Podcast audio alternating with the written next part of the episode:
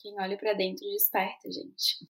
Este é o Conturbicast, o seu podcast sobre empreendedorismo, branded content, tecnologia e cultura. Para se conectar com a gente é fácil, pelo Instagram, arroba conturbi, ou pelo nosso site, conturbi.com.br. Eu sou Nick Ramalho, editora-chefe da Conteúdo Urbano e host desse podcast. Sou Doug Monteiro, CEO da Conteúdo Urbano e host e idealizador do Conturbicast junto com a Nick Ramalho. Olá, Conturbes! Seja bem-vindo de volta ao Conturbicast. Esse episódio é sobre relacionamento abusivo. E para discutir o assunto com a gente hoje, a gente convidou a Maria Luísa Gastão, a Malu, ela que já é uma content creator especializada em relacionamentos, está terminando a faculdade de psicologia, trata desse tema tão complexo de um jeito muito bem-humorado. Malu, seja bem-vinda. Para começar nosso bate-papo, explica para os nossos ouvintes um pouco sobre sua linha de atuação na psicologia, que é um pouco diferente das tradicionais, né? A terapia relacional sistêmica, a gente trabalha o indivíduo como realmente um sistema como se a gente pensasse, sim, um sistema cheio de engrenagens ao redor dele.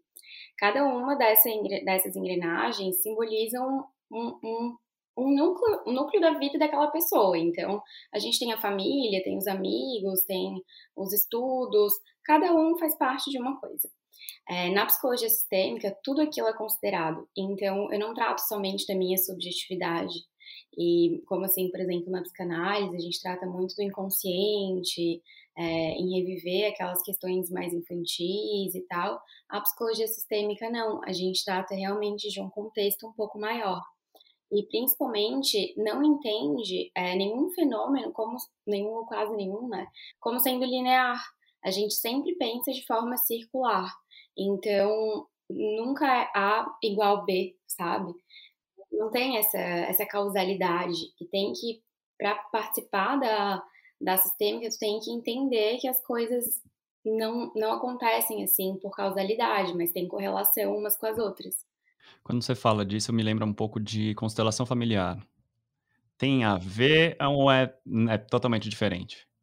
É, a constelação familiar ela não tem evidência científica, assim, né, como a psicologia e daí a uhum. abordagem uhum. sistêmica. Mas muitas das psicólogas sistêmicas utilizam sim a constelação familiar mas até mesmo pelo código de ética do psicólogo não é algo que é permitido, assim, né? Hum, Porque a, é, que a constelação ela trata de algumas questões que não têm evidências, né? Então vai muito uhum. da crença da, da pessoa. E a psicologia não trabalha exatamente com a crença, assim, com o estudo mesmo, e, enfim. É científico, né? A gente está nesse momento lutando contra a ciência na área política, né? né? vamos ser favoráveis à ciência, por favor. Por favor. Né? Agora vamos falar de relacionamentos, né? Você que é especialista em relacionamentos, acabou de contar que teve um, um insight quando terminou o relacionamento, falou, cara, vou, vou seguir essa linha que é o que eu gosto de falar então eu falei, vamos trazer a Malu aqui para a gente falar sobre relacionamentos abusivos no trabalho, no trabalho, que é uma coisa muito tabu, né, Nick? A gente fala com várias empresas aqui que a gente trabalha é, e a gente sente que isso é uma coisa difícil para as pessoas, principalmente nas grandes companhias. É muito difícil. É, tem medo, tem vergonha de falar, às vezes não sabe direito o que está acontecendo. Eu acho que a, a, identificação de um relacionamento abusivo dentro do trabalho é o mais difícil. Sim. Porque às vezes você tenta respeitar a pessoa, você fala, cara, não, é porque ele é muito exigente. Não, é porque ele é meu superior, eu tenho que aceitar desse jeito. Mas não necessariamente. Ah, se eu, se eu, eu vou perder meu emprego se eu não, se eu não tratar ele direito. Ah, uma hora ele vai mudar. Então eu falei, vamos conversar com ela, que é especialista nisso para a gente tirar algumas dúvidas e ver quais são os melhores caminhos. Sim. Então, é, essa questão do, da relação abusiva é muito complexa porque ela envolve é, aquilo que move o mundo, que é o poder, né? Então, quando a gente trata de abuso, a gente trata de uma pessoa que está abusando desse poder para manipular a outra pessoa. Então, por isso que o abuso ele está presente em todas as situações da nossa vida e não seria diferente no trabalho. No trabalho, a gente tem um nível hierárquico normalmente, né? E mais comumente, mas não sempre, esse abuso ele vem nesse nível hierárquico. Então, vindo daquele gestor, daquele líder, mas nem sempre, porque as pessoas têm esse, é, essa questão de abusar do poder, independente da posição que elas estão, né? Quando a gente fala no trabalho, é, ou por exemplo no relacionamento, né, existe aquele medo de sair, aquele vazio, aquela angústia do que, que pode acontecer se isso é, se tornar algo público. Então, é, quando a gente fala assim do abuso moral, né, vamos dizer, no trabalho, é aquela coisa velada, aquela coisa que vai mexendo com o psicológico do, do colaborador. Ela tá ali presente naquela atmosfera, a pessoa sente, os colegas ao redor também às vezes sentem, mas fica velado, porque tem o medo de sair daquilo, né? O medo de expor aquela situação e, cara, eu posso perder meu emprego, ou muitas pessoas já fizeram denúncias, por exemplo, nunca aconteceu nada. Então, é um local muito complicado, assim, de estar, e um, que nem vocês falaram, é uma linha tênue entre até que ponto é, é meu chefe pode gritar que tá tudo bem, uhum. ou então ele tá sendo uma pessoa abusiva comigo, Sim. sabe? Tem essa dificuldade de identificar. E, e, aí bate muito na tecla também, a gente tá falando aí de assédio moral, né? É quase que a mesma coisa, né? Falando de o, o, abuso ali no relacionamento, cara, o assédio moral ele bate de frente, né? Tem diferenças, né? Tipo, para mim é quase a mesma coisa, né? Mas você acha que tem alguma diferença? O assédio moral, ele é, a gente fala mais em relação ao trabalho, mas assim, questão de nomenclatura, dá eles por eles. Um relacionamento tóxico, um relacionamento abusivo, não deixa de ser uma forma de assediar alguém, né? Então, eu acredito que um tá dentro do outro. Legal. E como que a gente identifica? Eu tô no trabalho ali, tenho relacionamento, eu tenho. Cara, tô, tô sentindo que tô sendo abusado. Como, mas como que eu sei se é realmente um abuso ou se é a pessoa que é daquele jeito ali? Como que a gente identifica isso? É complicado essa questão, porque esbarra nisso de ele tá sendo só, só meu chefe mesmo, ou então tá me colocando numa posição que tá me fragilizando. E quem tá é, cometendo algum tipo de abuso com outra pessoa, muito raramente está fazendo isso de forma espontânea e sem querer. Aquela pessoa tem aquele incentivo de movimentar esse, é, esse processo para que seja fragilizado aquele colaborador, né? Então, sendo, por exemplo, um chefe fazendo com. É, eu estou utilizando mais o termo chefe porque realmente. Sim, é mais, mais fácil de identificar, é, né? Quem Sim. faz, por exemplo, essa, é, esse tipo de, de relação acontecer, normalmente é aquele que a gente denomina como chefe, porque o líder a gente vê de forma mais positiva, Exatamente. né? Exatamente.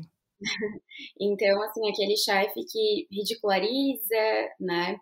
É, que debocha, tem aquela questão, assim, de ah, dar trabalho demais, até que ponto que isso é minha obrigação ou não, e não é um, uma questão de uma relação abusiva ele te dar trabalho a mais ou exceder a, a, carga horária, se for dentro da legislação, por exemplo.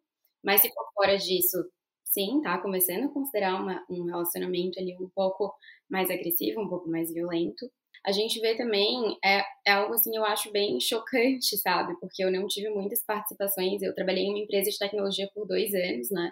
Mas a gente tinha uma gestão bem legal, e quando eu comecei a pesquisar sobre isso, eu vi o quanto que era comum, por exemplo, não deixar regular as idas ao banheiro.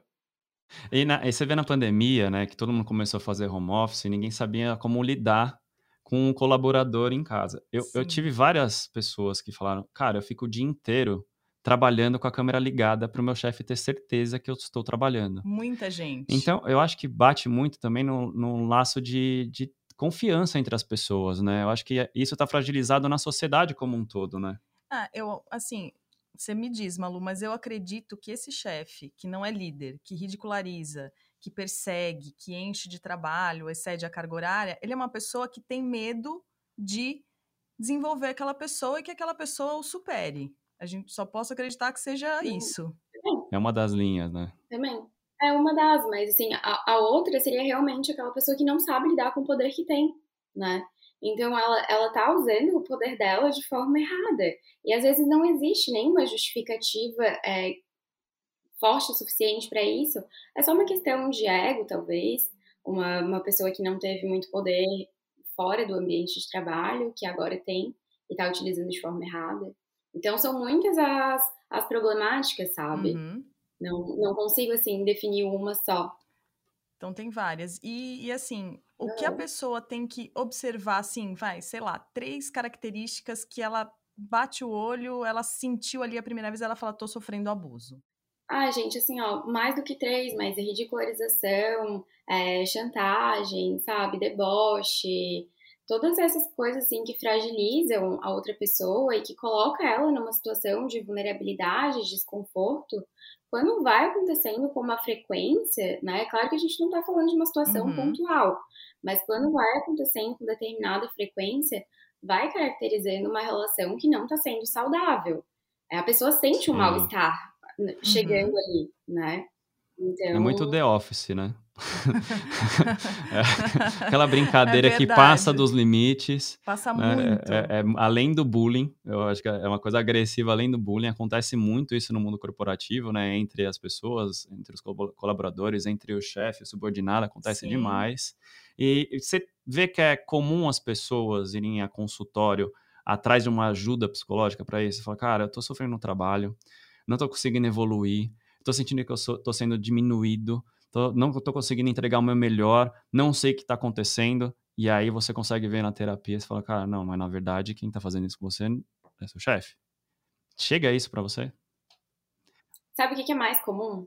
É a pessoa chegar e falar assim, cara, eu tô desmotivada, eu tô é, perdendo, assim, a minha, minha possibilidade de autonomia, de dar minha opinião, eu tô frustrada, uhum. a minha vida parece que não tá indo pra frente, é, tô com insônia, tô com problema gástrico, várias questões, várias questões. E daí, quando ela entra na psicoterapia, começa a ver que esse ambiente de trabalho está contribuindo para um quadro que possa ser é, levar a um, um, quadro clínico psicológico, às vezes, mais grave. Então, às vezes, a pessoa não tem noção de que o trabalho que está fazendo isso com ela. Uhum. Mas quanto tempo da nossa vida a gente passa no trabalho? Muita, mas a pessoa acaba nem percebendo o quanto que aquilo é tóxico e, e pouco saudável na vida dela. E acaba daí fazendo o quê? Cascateando para todos os outros os outros ciclos, né? Então, assim, daí vai para casa e é explosivo e não tem mais paciência para sair com os amigos e tá sobrecarregado. Então, assim, dentro da psicoterapia, a gente consegue é, começar a identificar da onde está vindo essa problemática até a pessoa olhar assim, pô, faz sentido e conseguir começar a se fortalecer, sabe?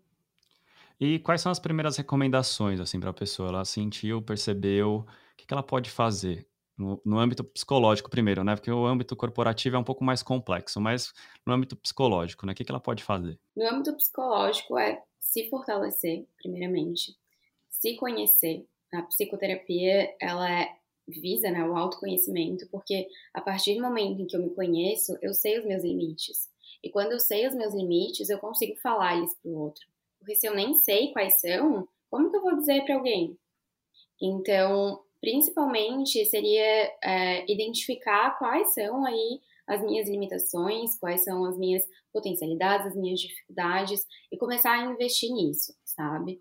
Esses seriam, esses seriam os primeiros passos pensando na saúde mental da pessoa mesmo.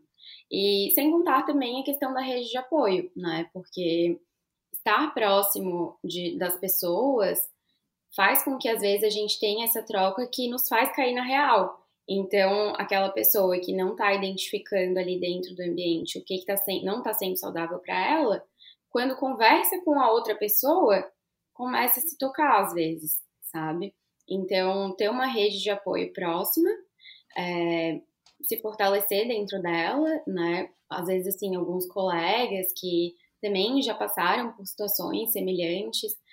A gente tocou aqui no assunto, né, de questão da vergonha, então muitas pessoas a gente quando está falando de uma relação abusiva entra muito naquele âmbito da humilhação, uhum. né, da, de se sentir inferior. Então a pessoa que está sofrendo numa relação assim, ela se sente muito inferior e ela não sabe por que está acontecendo isso com ela e de que forma que ela contribuiu para que isso começasse a acontecer.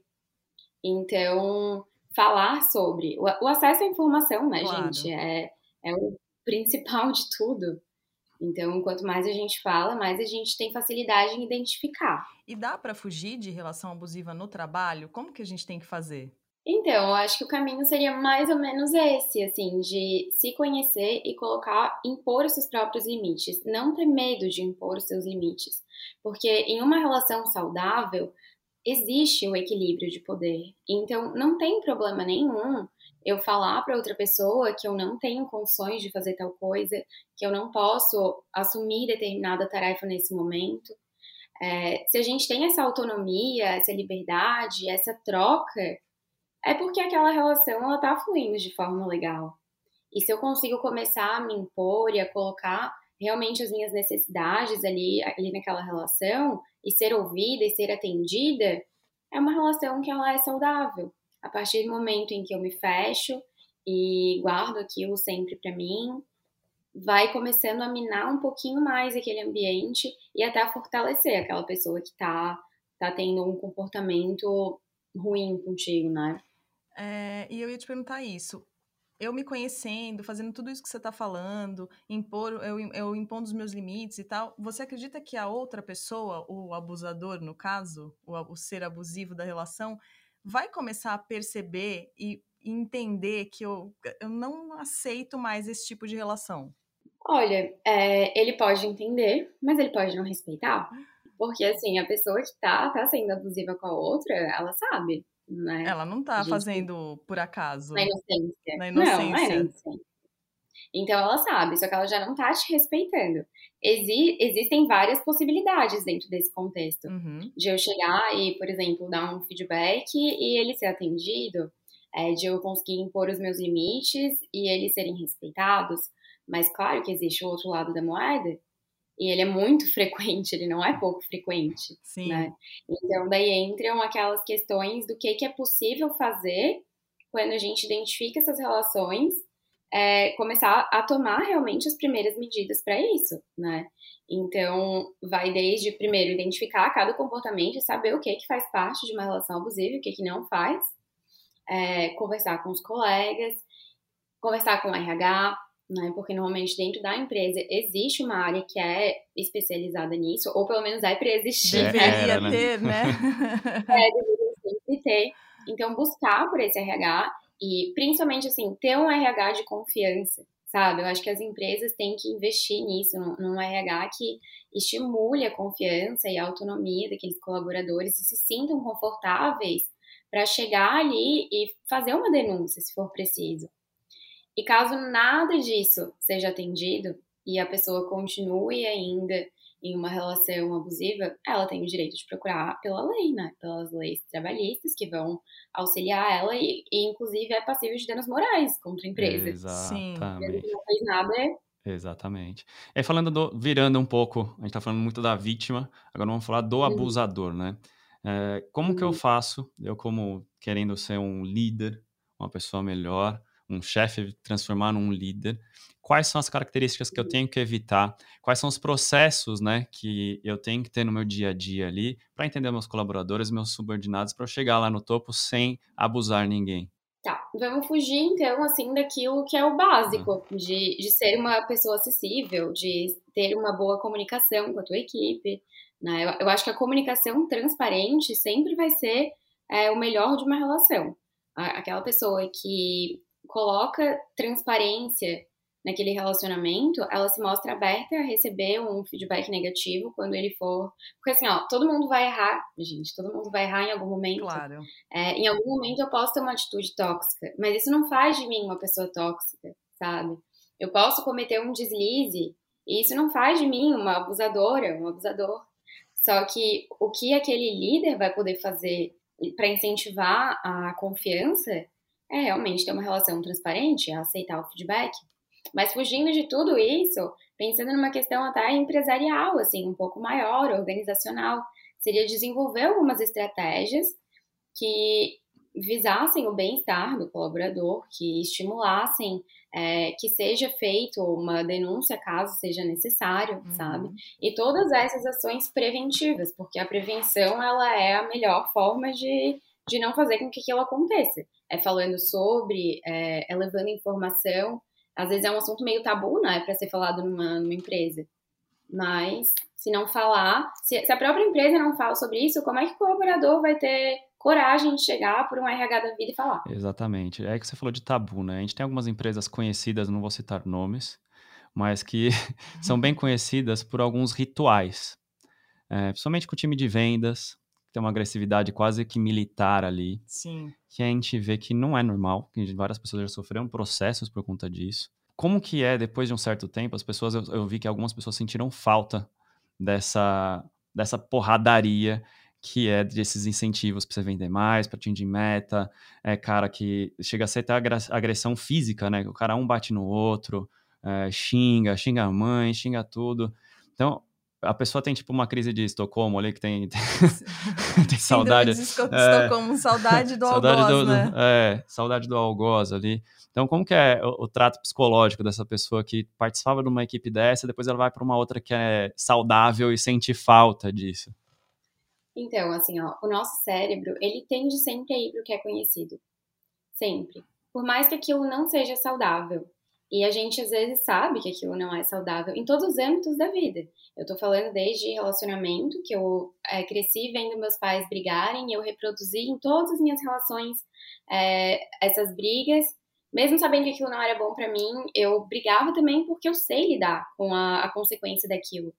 Quando a gente está falando de um trabalho que está sempre te estimulando a ser assim, é, te incentivando dessa forma, por mais que aquilo não seja bom, tu já sabe como lidar.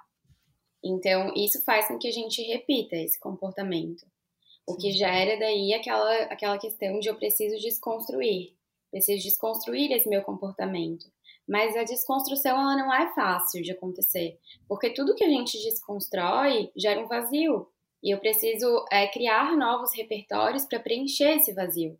Hum. Então, essa é a parte difícil. Sabe aquelas pessoas que saem de uma relação mega tóxicas, mega abusivas, e daí quando vão para um relacionamento normal, sabe? Aquele relacionamento com pais, com pais, elas falam, ui, eu não quero, tipo, eu não, não sei lidar com isso, sabe? Isso é muito estranho para mim, eu sei brigar, cara.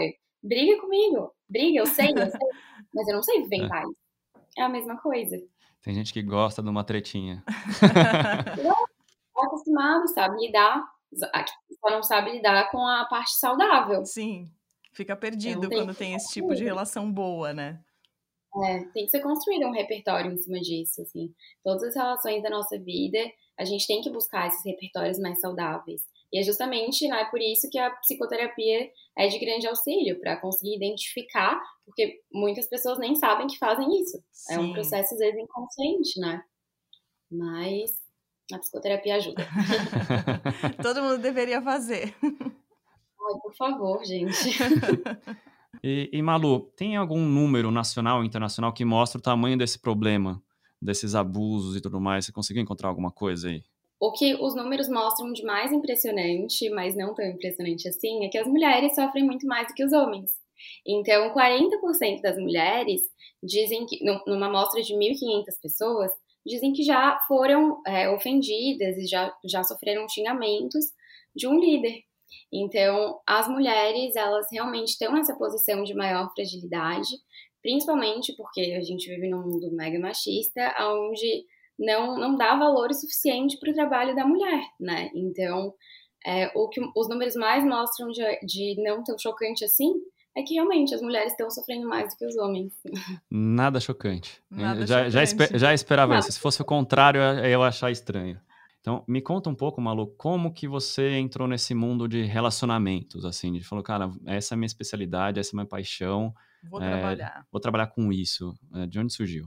Sempre amei relacionamento, sempre amei conversar sobre isso. Sempre fui a amiga conselheira, então todas as minhas amigas me buscavam para falar sobre relacionamentos. E é, esse foi um mundo, assim, que sempre me encantou. É, hoje em dia, assim, eu falo que eu não, tenho, assim, muitos momentos de estudo mega dirigido tal, porque parece que tudo que eu consumo é relacionado a relacionamento. Então, eu gosto de filme de relacionamento, eu gosto de livros de relacionamento, eu gosto de podcast de relacionamento, sabe? Essa foi uma área que sempre me atraiu demais. E quando eu comecei a divulgar alguns conteúdos assim no Instagram e tal, não foi falando especificamente de relacionamentos, porque eu ainda não tinha um público qualificado para ouvir aquilo. Uhum. Eu só uhum. tinha os meus dois mil amigos que estavam ali me seguindo e não entendendo nada, me chamando de blogueirinha, esse tipo de coisa, né? Todo então, mundo começa assim. Todo mundo. Todo mundo. Exatamente, ah, blogueirinha. É. Então, é, que isso, Malu, virou blogueirinha? Nunca esqueça essa mensagem que eu recebi, sabe? Olha! E, Cara, é normal. Daí, Obrigada, meus amigos. Tem umas que marcam. Tem umas que marcam. E não comecei a falar sobre isso, né? Comecei a falar sobre saúde mental, tinha terminado um relacionamento e tal. E não, não ia pra frente. Meu Instagram não ia pra frente, assim. Claro que eu tô falando de um curto período de tempo, né? Pensando claro. que eu comecei em novembro, nem faz, não faz nenhum ano ainda, mas não ia, eu não, não sentia, assim, que aquilo ia me levar pra frente. E eu pensei, ah, cara, querem me achar doida? O problema é de vocês, eu vou falar do que eu gosto, só. Vou me achar doida de qualquer jeito, então pelo menos que eu fale de algo que realmente faça sentido para mim. E quando eu comecei a compartilhar sobre relacionamento, é, eu percebi que tinha muita gente, principalmente muitas mulheres, que vinham de situações, assim, de muito agressivas nas relações, sabe? Não falo nem só agressivas é, de forma física, mas psicológica, moral, enfim. E algumas delas não sabiam que viviam isso, outras sabiam, mas não conseguiam sair. Outras tinham saído de uma codependência emocional e entraram em um lugar que não queriam mais se relacionar com ninguém. Então, essas foram problemáticas assim que passaram a, chegar muito em mim. E eu pensei, cara, é, eu preciso falar sobre isso, porque a informação é a prevenção. Então, eu vou explicar, eu vou mostrar o que, que é um, uma relação abusiva, eu vou contar para as pessoas que elas podem estar sofrendo isso e que elas têm que falar com os amigos, que elas têm que procurar uma ajuda psicológica. É, o Instagram, nem, assim, ó, o Instagram, ele é legal, ele te dá acesso à informação e tal, mas nenhuma arrasta para cima vai fazer o que a psicoterapia faz para ti. Exatamente. Mas ao mesmo tempo, se eu não falar ali no Instagram, talvez ela não tenha motivação para ir para psicoterapia. Com certeza. Só explica melhor para as pessoas, para os nossos ouvintes, como eles constru conseguem construir esse repertório para virar a chavinha da relação, entendeu? É o é autoconhecimento, é mas o quê? O que, que ele tem que fazer para construir o repertório? Que nem você falou. Ah, tá bom, eu tô num relacionamento abusivo, terminei. Mas vou para outro, é saudável, eu não tô nem me sentindo bem nesse saudável porque eu não sei como lidar. Olha, primeiro, assim, é resgatar o amor próprio, resgatar a autoestima, porque quando a gente tá em uma relação, assim, não saudável, a autoestima tá lá no lixo, a gente se acha a pior pessoa do mundo. E fica muito difícil é, ser amada dessa forma, porque a gente se sujeita a, a muito pouco, né? Então, é, eu sou tão ruim que qualquer migalha me serve.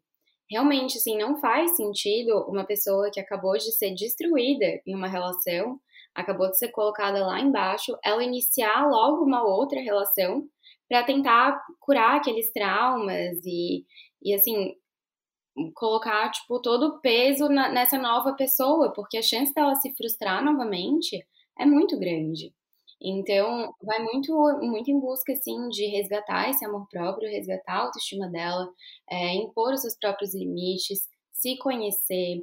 É, claro, assim, que eu sempre vou indicar psicoterapia, não é para isso, mas eu sei que tem muitas pessoas também que às vezes não têm nem a oportunidade de chegar lá numa, num setting terapêutico e para essas pessoas também a, a, dica é a mesma, sabe?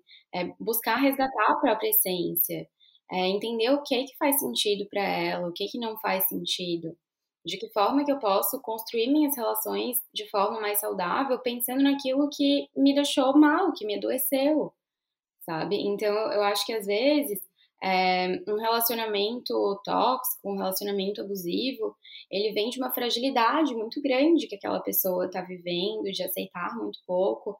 Claro, né, que ela foi colocada nessa situação e não tem a menor culpa disso, obviamente, mas ela está se acostumando naquele espaço e precisa ressignificar esse lugar. E isso, gente, é realmente construindo mesmo essa autoestima. Tá, e agora fala pra gente. Hum? Basicão, assim, três dicas bem importantes para melhorar a autoestima. principal, a principal, eu vou dizer, é ser generoso consigo mesmo, sabe?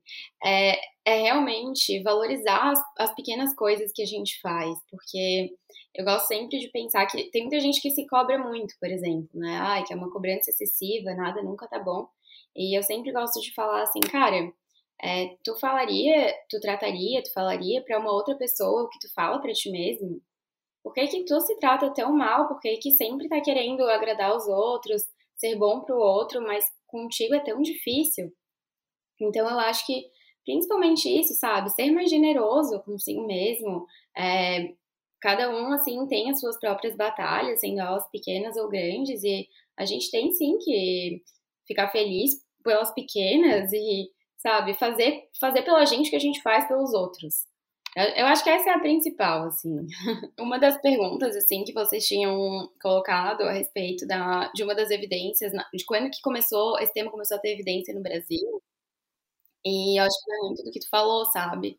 É, com a globalização, o capitalismo, tudo isso, cada vez mais ele está crescendo. Então, o, o abuso moral no trabalho, as relações tóxicas no trabalho, elas estão crescendo por conta disso, dessa produção em massa, é, uma competição muito agressiva de mercado, é, todos agora esses meios super rápidos e de produtividade e tal, que, que fazem com que as pessoas realmente acelerem algo que não tem como ser acelerado, sabe? E vezes tomem atitudes assim muito agressivas e muito muito ruins com aqueles que estão ao redor em prol dessa, dessa competição de mercado gigantesca, né? De sempre sair na frente, de sempre ser o melhor. E vem muito ansiedade, né? Eu acho que ansiedade é uma palavra, tipo, clichê demais agora, mas acho que não tem uma pessoa que não tá sofrendo não tem, é. ansiedade, é. principalmente por conta da pandemia, né? Tipo, quando que a gente vai acabar com isso? É, e aí a pessoa com essa ansiedade, ela acaba não conseguindo lidar com as relações ao redor dela, né? E outro agravante é, tipo, eu estou só em casa, isolado, eu fico o dia inteiro é, em call, eu não tenho mais a relação com aquela, com aquela pessoa, eu fico o dia inteiro só na tela do computador, isso me irrita de tal maneira, porque às vezes falha, às vezes não falha. Então acaba, as relações estão todas estremecidas por conta disso também, né? Agora que a gente está retomando um pouco com a vacinação, retomando um pouco Sim. presencial, você vê que está melhorando um pouco, mas você vê que está todo mundo meio arisco, né? É, não tá ninguém muito aberto aí. Não, ah, é, é que é uma situação muito estressante, né? A gente está vivendo um momento atual e é mundial e está sendo Sim. realmente muito difícil para a gente lidar com, com isso. As pessoas estão realmente mais estressadas, mais ansiosas. É, tem muitos relacionamentos começando, muitos relacionamentos terminando e muitas necessidades antes não conhecidas estão estão começando a serem percebidas, né? Então, essas pessoas, por exemplo, que viram que precisam mudar de casa porque não tinham espaço para trabalhar em casa e ficar, né? tiveram que ficar dois anos trabalhando em casa.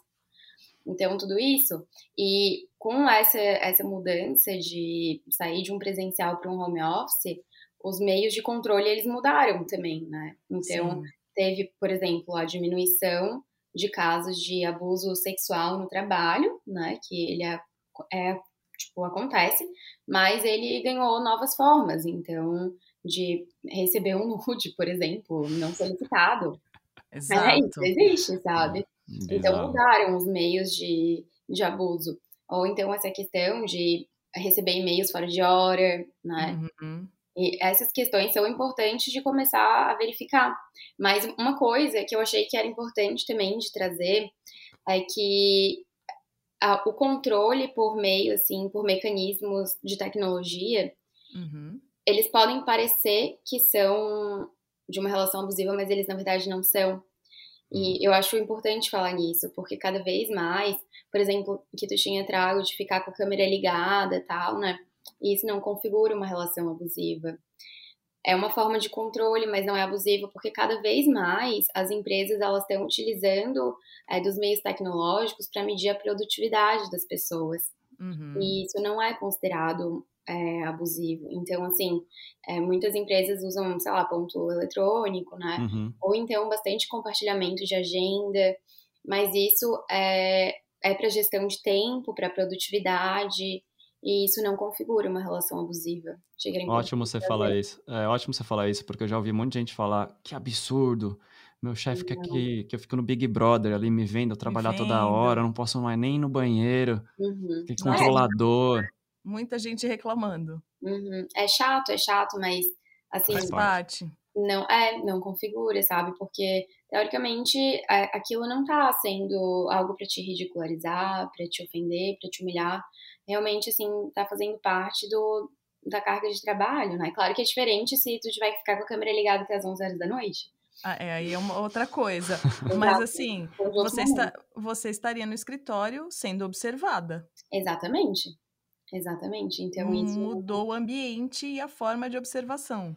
Uhum. Isso é um belo ponto. Muito obrigado. É, é que isso é uma, uma, uma, é um tema bem complexo, né? Porque muita Muito. gente se sentiu super invadido com isso, né? Falou, uhum. cara, mas ninguém fica me vendo trabalhar. Não, fica. Claro que fica.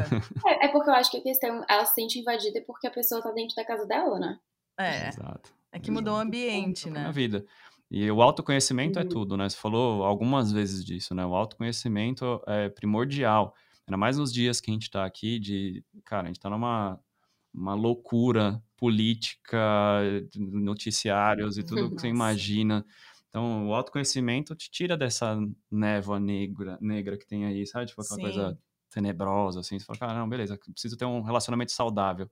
Como que eu começo? É de dentro para fora, né? E isso tanto no, no trabalho, quanto, quanto na, na, família, quanto no relacionamento amoroso. Então, acho que esse é um ponto principal aí. Parabéns pelo seu conteúdo. Né? Eu gosto muito. Né? É, acho que foi por isso que a gente chamou você para cá. É, e muito obrigado pela sua participação aqui. Ah, foi demais, Malu. Eu que agradeço, eu fico muito feliz assim, pelo convite e principalmente assim por me dar a oportunidade de falar sobre algo tão importante e quebrar esses tabus assim tão tão ruins, né, que destroem tantas pessoas. Então, muito obrigada de verdade. Você ouviu mais um episódio do ConturbiCast, o seu podcast sobre branded content, empreendedorismo, tecnologia e cultura. Para se conectar com a gente, é só seguir conturbi no Instagram ou acessar nosso site conturbi.com.br. Espero você no próximo episódio. Até lá!